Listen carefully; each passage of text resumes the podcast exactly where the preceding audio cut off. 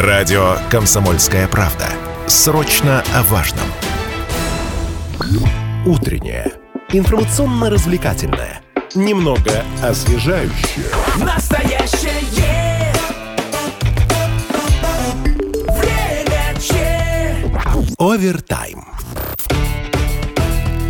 Доброе утро, уважаемые радиослушатели. В эфире программа «Овертайм». У микрофона Алина Покровская. Сегодня говорим о развитии женского баскетбола в Челябинской области.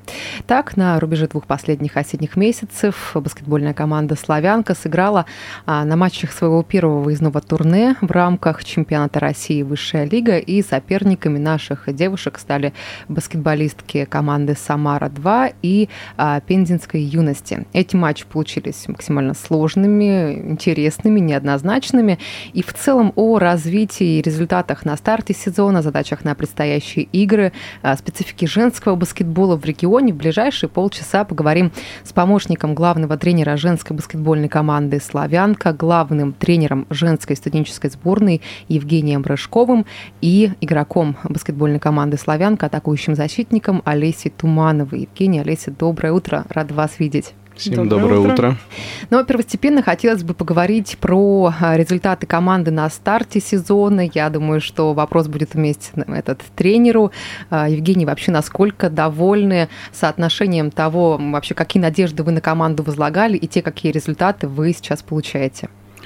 Ну, наверное, в начале сезона мы разговаривали о том, что мы должны быть в призерах, а результаты на сезон у нас максимальные, хотим подниматься выше по лиге.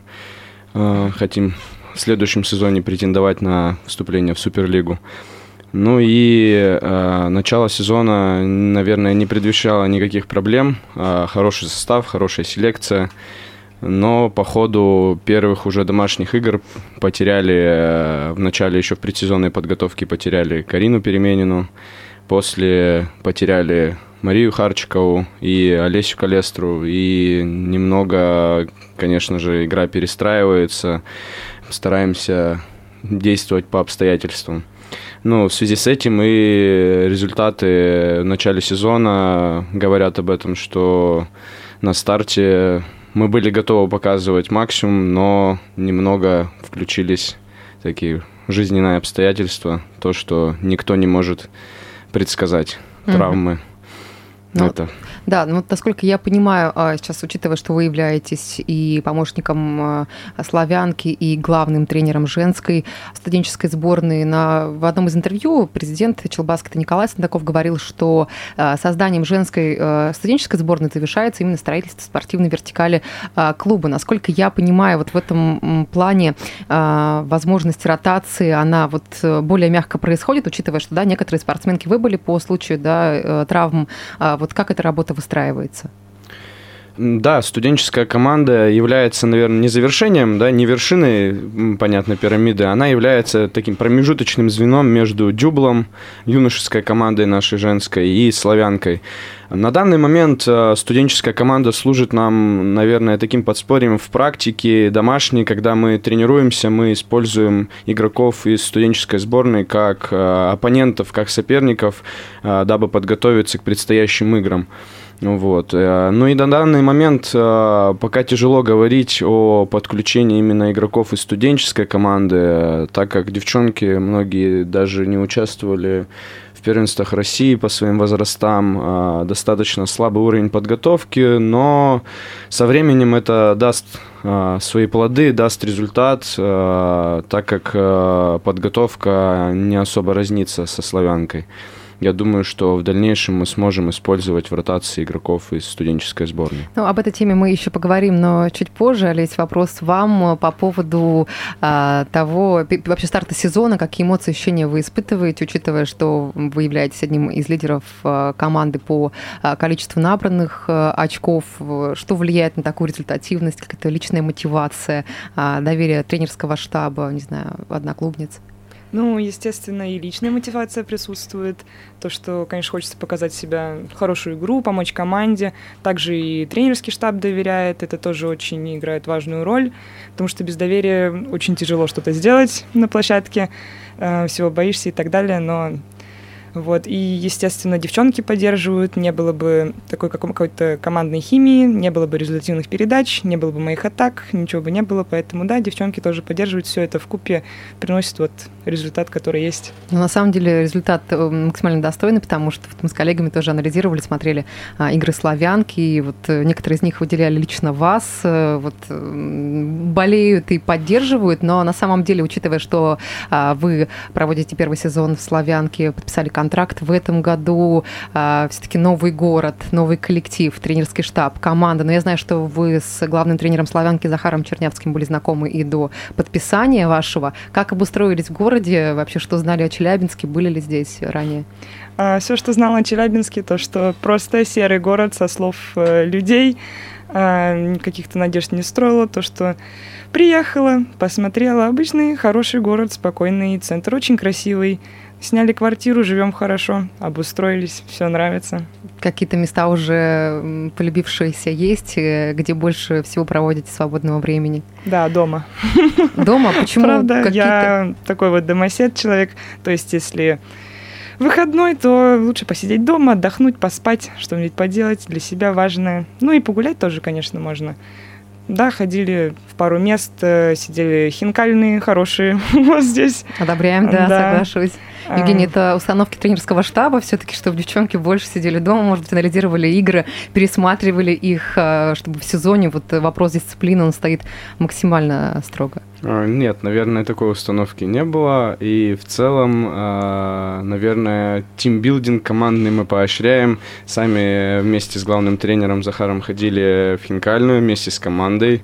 Это был такой командный ужин а, и отлично провели время. Это, опять же, дает возможность больше пообщаться с игроками вне площадки, ну и какими-то, наверное, более тесными связями обладать и понимать друг друга в лучшей степени. Ну, если говорить про э, выстраивание вертикали, то, о чем мы с вами начали э, обсуждать в первой части, в самом начале программы, э, как-то отличается подход к тренировочному процессу в течение сезона студенческой сборной от славянки? Э, в первую очередь, э, наверное, он отличается тем, что э, тренировочного времени не так много для студенческой команды уделяется, так как славянка тренируется два раза в день, а у студенток на это есть только одна тренировка в день. Ну, дабы есть учеба, и это тоже очень важная часть жизни студенток. И из-за этого немного план тренировочный подвергается, конечно, изменениям. Но в целом та, наверное, линия, тот, тот тренировочный процесс, который происходит у славянки, мы стараемся его где-то, да, проецировать на студенческую команду. Ну и есть, опять же, про что я говорил уже, а, как скажем, а, в отсутствие какие-то моменты, упущенные в базовой подготовке студенток, которые мы пытаемся наверстать за счет индивидуальной какой-то работы с игроками. Наверное, в целом это все. А э, кто входит в состав сборной, из каких вузов, э, техникумов, возможно, э, спортсменки? Ну, в основном это девушки с крупных вузов Челябинска. Это Юргу, Челгу, Уралгувк. Также есть несколько игроков из колледжей, также Уралгувка. Также в студенческую команду могут привлекаться три игрока с, со школы. Что мы делаем? Мы привлекаем с дюбла еще пару человек и успешно включаем их также в ротацию нашей команды. Ну, дабы, опять же, команда только появилась, это первый год студенческой команды, мы, э, ну, обладаем такими э, кадровым таким голодом небольшим, да, в женском баскетболе.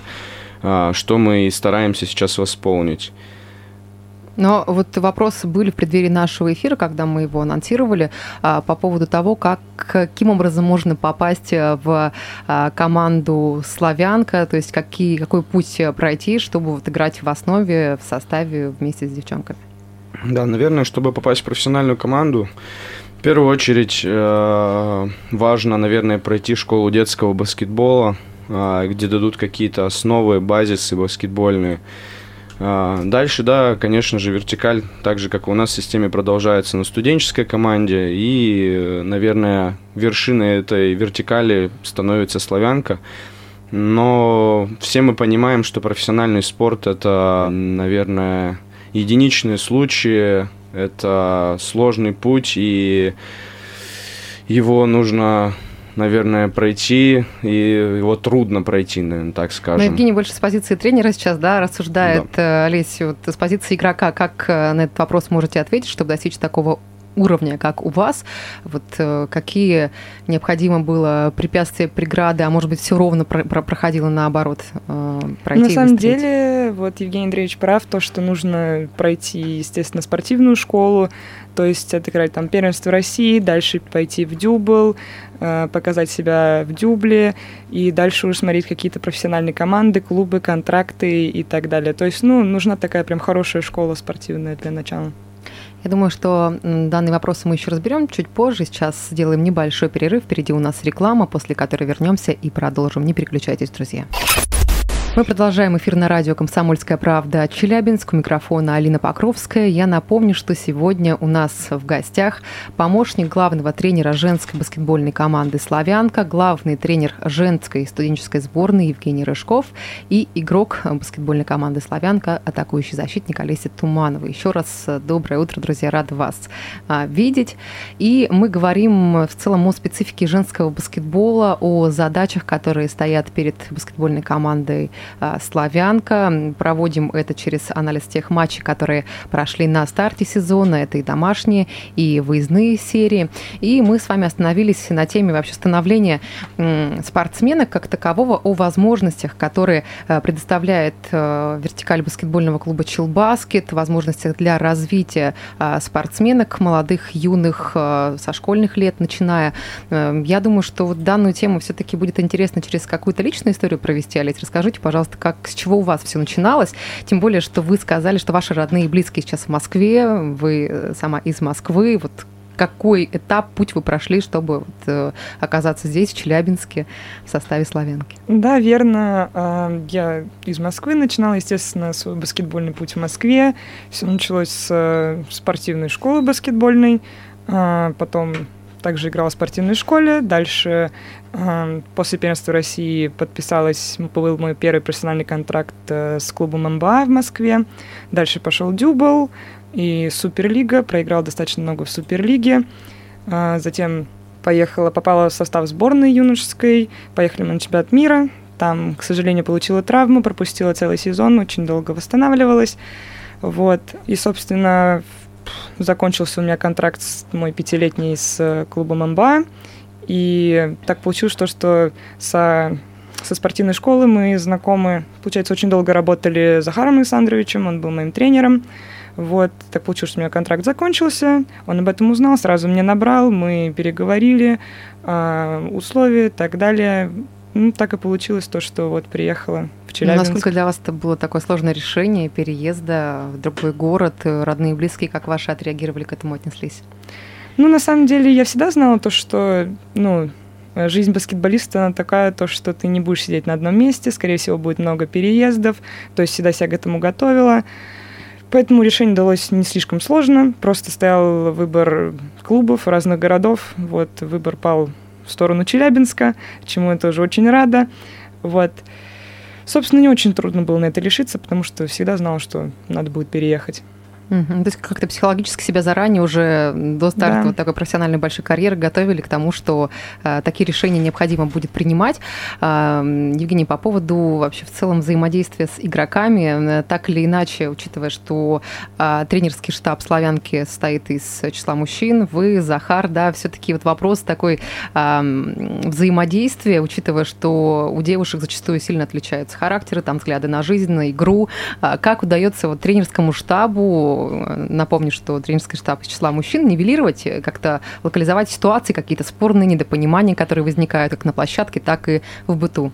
В первую очередь, я думаю, что, наверное, есть такое представительное лицо в команде в виде капитана, с которым постоянно я вижу каждую тренировку, как главный тренер общается с капитаном, и не все разговоры успеваю да, зацепить. Я думаю, что это в том числе решается, многие вопросы какие-то повседневные решаются через капитана.